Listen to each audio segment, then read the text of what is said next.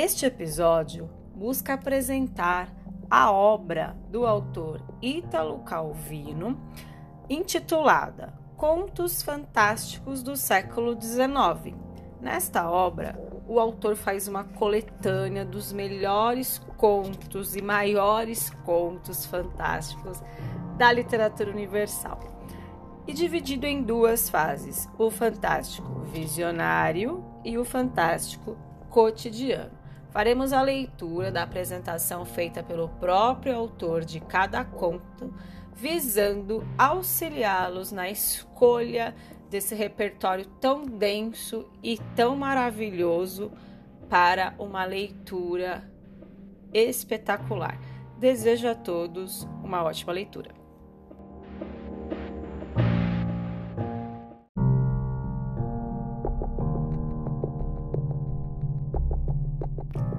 Jan Pontoksky História do demoníaco Pacheco Alphonse van Roden, oficial da Armada Napoleônica, está na Espanha. Vê um patíbulo com dois enforcados, os dois irmãos de Zoto. Depois encontra duas belíssimas irmãs árabes que lhe narram a sua história, impregnada de um perturbador erotismo Alphonse faz amor com as duas irmãs, mas à noite tem estranhas visões. E ao alvorecer, encontra-se abraçado aos dois cadáveres dos dois enforcados.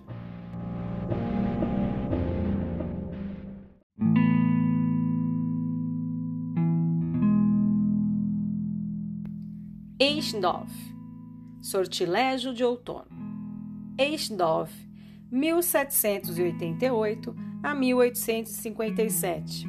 Poeta e narrador, é um dos mais felizes e mais leves autores do romantismo alemão. Neste conto, o país do pecado é uma espécie de duplo nosso mundo, um mundo paralelo, sensual e angustiado. Passar de um mundo a outro é fácil, e mesmo o retorno ao nosso mundo não é impossível. Mas o homem que, após ter sofrido um feitiço e ter escapado a ele, queria espiar suas culpas, tornando-se um eremita, opta no último momento pelo mundo encantado e se deixa arrastar por ele.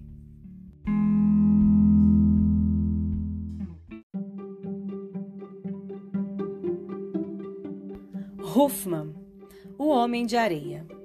Este conto é o mais famoso de Huffman e inspirou o ensaio de Freud sobre o estranho. A descoberta do inconsciente ocorre precisamente aqui, na literatura romântica fantástica, quase 100 anos antes que lhe seja dada a definição teórica. Os pesadelos infantis de Natanael, que identifica o bicho-papão evocado pela mãe para fazê-lo dormir com a sinistra personagem de o advogado Copélios, amigo do pai, persuadindo-se de que é ele o ogro que arranca os olhos das criancinhas. Continuam a acompanhá-lo na vida adulta. Enquanto ele segue seus estudos na cidade, acredita reconhecer Copélios, o pionetês Campola, vendedor de barômetros e lentes o amor pela filha de Spallanzani, Olímpia, que todos consideram uma bela jovem, quando na verdade é um boneco. Esse tema do automato da boneca também se tornará recorrente na narrativa fantástica. Será perturbado por novas aparições de Coppola Coppelius, até a loucura de Nathanael. Walter Scott, a história de Willie, o vagabundo. Nesta narrativa histórica de Walter Scott sobre a Escócia do século XVII, o além se assemelha inteiramente à vida que as almas penadas levavam em vida. É um inferno feudal, onde se come, se bebe, se dança. Mas o ser vivente, que por um intercessor autorizado, o diabo em forma de um nobre a cavalo, puder pôr os pés ali, deverá precaver-se dos convites que lhe serão feitos. Ai dele se levar aos lábios a gaita escocesa que lhe pedem para tocar. Ela ferve do fogo infernal. E caso aceite pôr nos lábios comida ou bebida, não poderá mais voltar atrás. Balzac, o elixir da longa vida. A Glória de Balzac, 1799 a 1850, se funda na comédia humana, ou seja, no grande afresco da sociedade francesa de seu tempo. As narrativas fantásticas da juventude de Balzac foi relegada à margem de sua obra, assim como o Elixir da Longa Vida, publicado em revista em 1830. Foi republicado entre os estudos filosóficos, precedido de uma introdução que apresentava como um estudo social acerca dos herdeiros impacientes com a morte dos genitores. Acréscimo artificioso, que preferimos ignorar. O texto aqui apresentado é o da primeira versão. O cientista satânico é um velho tema medieval renascentista que o século XIX, primeiro romântico e depois simbolista, saberá explorar. Basta lembrar de Frankenstein, de Mary Shelley, que depois será adaptado pela ficção científica. Aqui nos deparamos com uma hipotética Ferrara quentista. Um velho riquíssimo em busca de um guento oriental que faz ressuscitar os mortos. Balzac tem muitas ideias, talvez até ideias demais. A Itália renascentista, pagã e papal. A Espanha beata e penitencial. O desafio alquimista às leis da natureza. A danação de Dom Giovanni. E um final espetacular, cheio de pompas eclesiásticas e sarcasmos blasfemos. Mas o conto se impõe pelos efeitos macabros das partes do corpo que vivem por si: um olho, um braço. E até uma cabeça que se destaca do corpo e morde um crânio de um vivo, como o do conde Ugolino no inferno.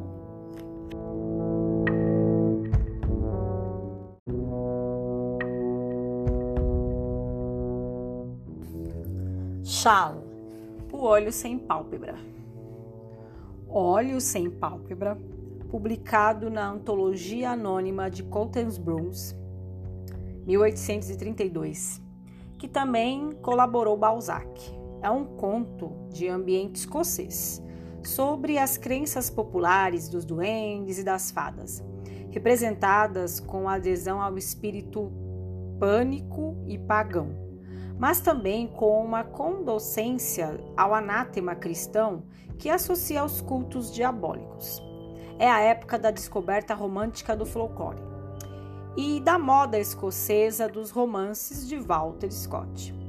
Mas não é apenas pela documentação folclórica que este conto merece ser lembrado. A imagem dominante é um perturbador pesadelo psicológico.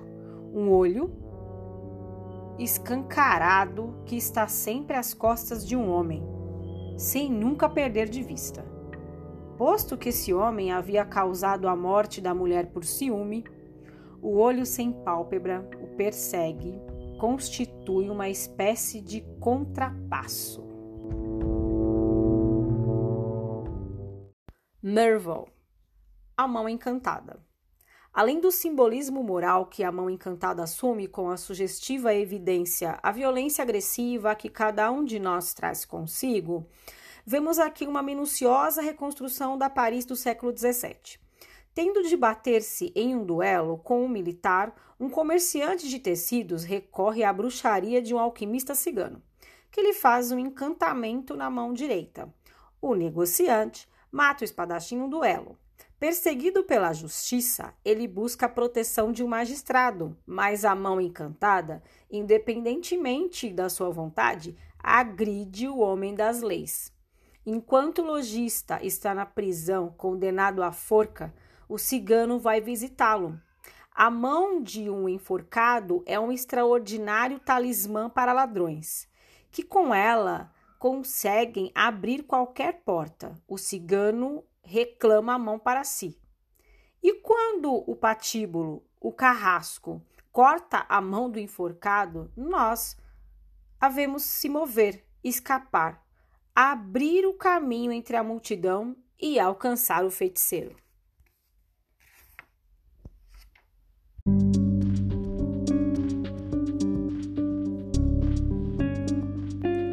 Nathaniel Hawthorne O jovem Goldman Brown O fantástico puritano da Nova Inglaterra nasce da obsessão pela danação universal, que triunfa no terrível sabá deste conto. Todos os habitantes do vilarejo, inclusive os mais carolas, são bruxos. Não por acaso, Nathaniel Hawthorne, 1804 a 1864, era descendente de um dos juízes que condenaram as bruxas de Salem. Neste conto, seguramente o mais revelador da religiosidade despertada no autor. O sabá é representado segundo a imagem que dele faziam os inquisidores. Um, com um interessante sincretismo com os rituais mágicos dos hindus terminando por envolver toda a sociedade puritana que os inquisitores queriam salvar. Antes de Poe, e às vezes melhor do que Poe, Hawthorne foi o grande narrador fantástico dos Estados Unidos.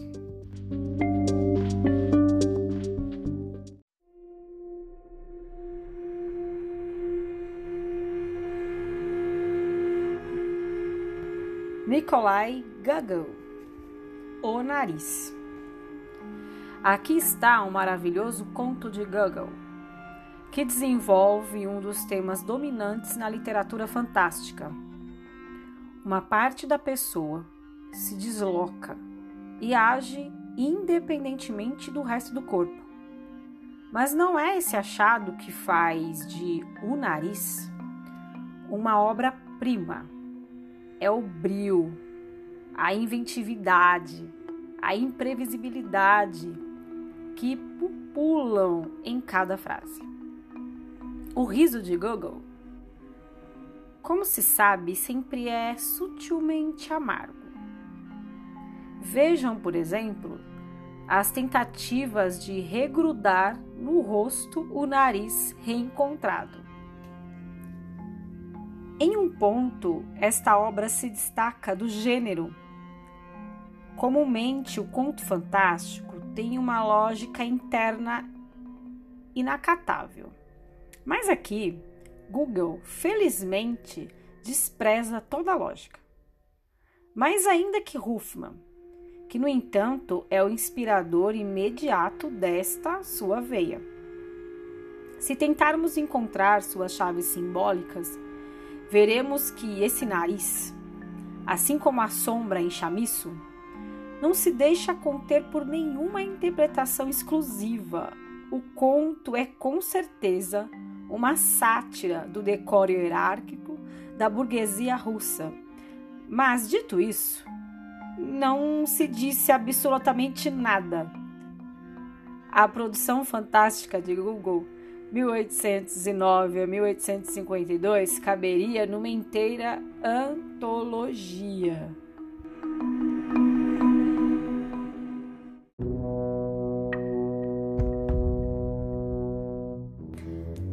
Teofile Gucci A Morte Amorosa A Tentação de Romuald Sacerdote recém-ordenado que encontra a bela Clarimonde A visão da cidade vista do alto com o palácio das cortesãs iluminado pelo sol a vida de penitência na distante paróquia até que um servo a cavalo vem chamá-lo para dar uma extrema unção a Clarimonde. Os amores com a mulher já morta. A incerteza se os sonhos são suas jornadas de pobre padre ou as noites de orgias renascentistas. A descobertas de que Clarimonde é uma vampira e bebe o sangue de seu amante. Todos esses elementos são de um virtuosismo que fará escola. E fará escola também na literatura de segunda categoria, assim como no cinema, inclusive na exumação do cadáver de Clarimonde, intacta, com sangue nos lábios e logo em seguida transformada num esqueleto.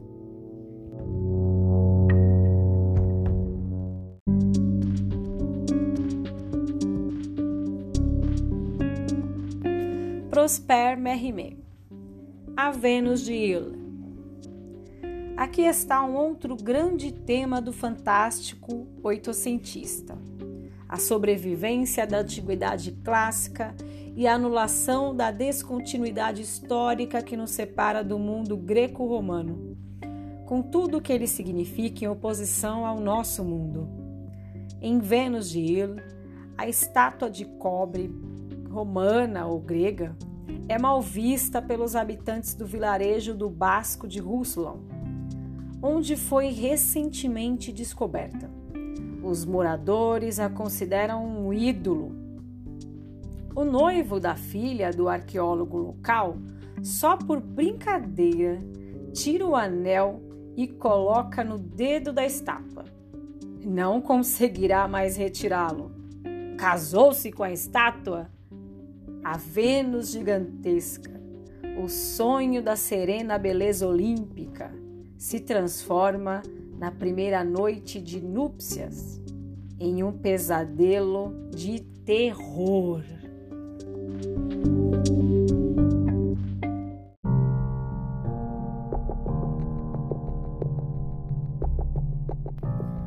Joseph Sheridan Leffman, um homem sem medo, que passa a noite em um castelo infestado por fantasmas. É um velho tema das fábulas populares de todos os países. No conto de Lefflan, esse tema se associa a uma tradição irlandesa, segundo a qual o último enterrado em um cemitério deve buscar água para os mortos mais velhos, sedentos por causa das chamas do purgatório. Como efeito dessa crença, no caso de dois funerais ocorrerem simultaneamente, assiste-se a uma corrida entre eles a fim de deixar ao morto retardatário a penosa tarefa. O original foi escrito de acordo com a pronúncia anglo-irlandesa, e seu espírito está sobretudo no tom da narrativa oral. Trata-se de um dos raros contos de Lanflum em que a ironia é predominante.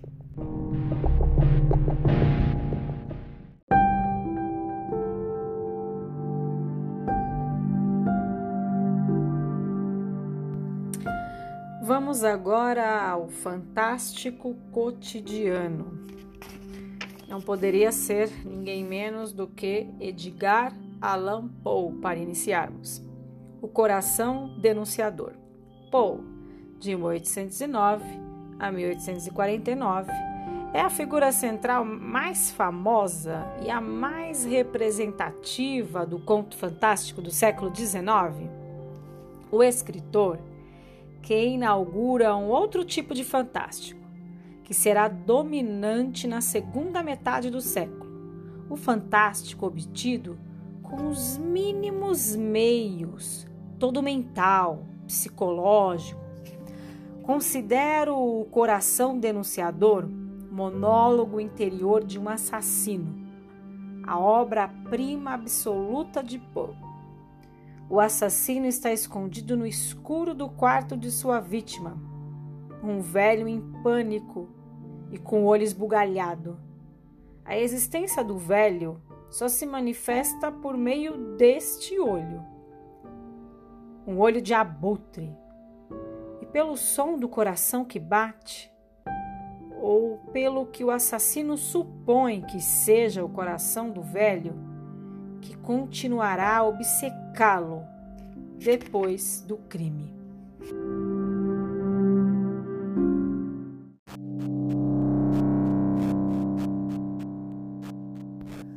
O Sinaleiro, Charles Dickens.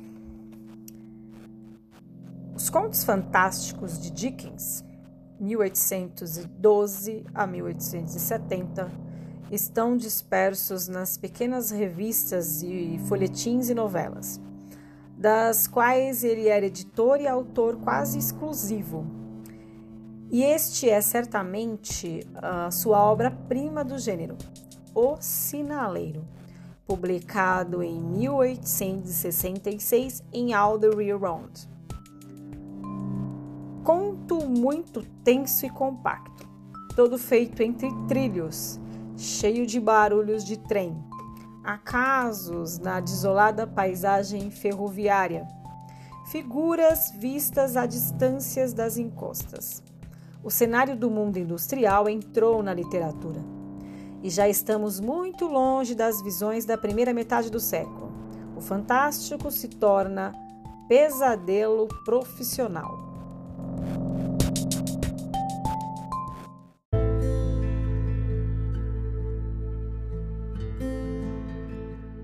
Turgenev O sonho. O sonho é um conto de uma ambiguidade perfeita, suspenso na dúvida se a personagem misteriosa está morta ou viva. Incerteza que se mantém na belíssima cena final do corpo na praia coberta de algas. Além de construir um exemplo de modernidade psicológica bastante inusitado naquela época, este conto nos apresenta um dos raros casos de sonho narrado por um escritor que de fato se assemelha a um sonho real. Lescaut, o espanta-diabo o ritmo de sarabanda infernal que anima esta narrativa, a transfiguração que os acontecimentos de uma noite assumem aos olhos de um jovem, graças ao extraordinário poder de vitalidade de um rico pecador. A rapidez cativante com que uma história que parecia de danação se transforma em história de arrependimento e de salvação. Auguste Villiers de Levedam é de confundir? Uma dupla descrição de lugares parisienses em que se estabelece uma simplíssima equação entre o mundo dos negócios, um café próximo da bolsa, e o mundo dos mortos, um necrotério. Villiers de Livredon põe a serviço a invenção fantástica e seu gosto irônico pela crueldade intelectual e pelas soluções de efeito obtidas por meios rápidos e cortantes.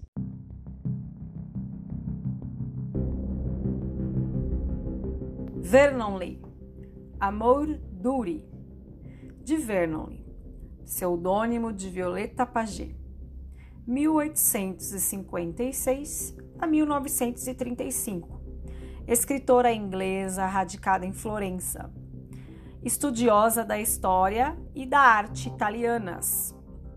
Este conto, em que um estudioso polonês se apaixona por uma terrível dama do século XVI que vivia nas margens, faz germinar a lembrança de uma época desaparecida por meio de um cenário do cotidiano da pequena província das nossas cidades do silêncio, a magia bizantina dos objetos se desencadeia numa alucinação visionária.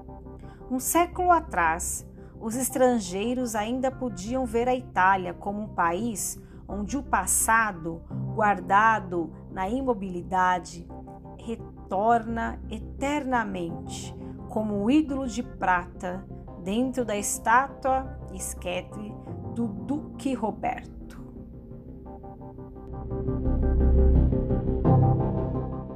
Ambrose Bierce, Chicamauga. Este talvez não seja um conto fantástico.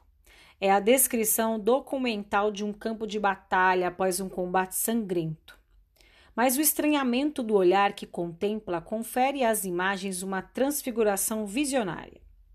A atmosfera fantástica vem do silêncio que circunda tudo que o conto nos faz ver, se bem que até para o silêncio haja uma explicação.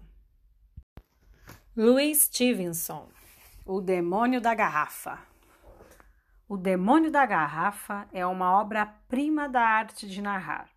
O enredo se desenvolve com precisão matemática abstrata. Também aqui, o sobrenatural é reduzido ao mínimo. A angústia está toda na consciência e se materializa numa simples garrafa, dentro da qual se entrevê apenas uma forma esbranquiçada.